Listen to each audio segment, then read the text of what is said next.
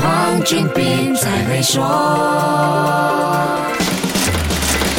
你好，我是黄俊斌。我们都知道，狗是人类最忠实的朋友，很多人因此喜欢养狗作伴，排解孤单。新冠疫情爆发、实施封锁措施期间，养宠物也变得很普遍。可是，经济活动开放之后，却出现了一个意想不到的问题：越来越多人放弃自己的宠物，狗狗首当其冲。造成这个局面的主要原因，竟然是房租涨太高了。目前面对这个严重状况的是美国纽约市，其他美国城市也出现了类似情况。纽约市的房房租在过去一年上涨了百分之二十四，人都很难找到地方落脚，狗狗和其他宠物就只能被牺牲了。即使纽约市动物护理中心提供了一项特别计划，承担了宠物的兽医护理、行为训练和饲料成本，很多人还是负担不起，不得不弃养宠物。纽约市动物护理中心说，今年上半年弃养宠物的案例比去年同期多了百分之二十五，很大部分原因是家庭经济问题，而且这些宠物都是跟主人家庭生活了很多年的，并不是。所谓的疫情宠物，可见经济问题是有多严重啊！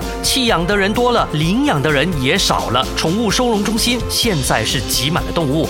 美国六月份百分之九点一的通货膨胀率是四十一年来最严重的。美国劳工统计局的数据显示，二零二一年五月到今年五月份，宠物和宠物产品价格上涨了百分之八点三。这一串数据看上去没有什么感觉，但是从领养或买下一只宠物那一刻开始，吃喝拉撒兼看病的花费就足以让宠物主人对这些数字后面的通货膨胀率刻骨铭心了。养宠物是对一个生命负起一辈子的责任，能不能顶住？通货膨胀的压力，现在也应该是我们决定是否要成为宠物主人之前必须要三思的问题了。好，先说到这里，更多财经话题，守住下一集。Melody 黄俊斌才会说，黄俊斌才会说。